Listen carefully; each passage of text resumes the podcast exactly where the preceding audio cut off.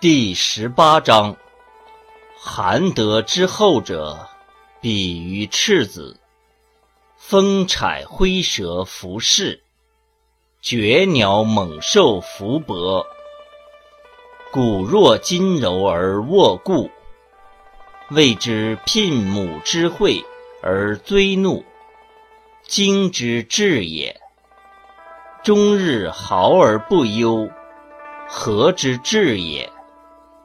和曰长，知和曰明，一生曰祥，心使气曰强。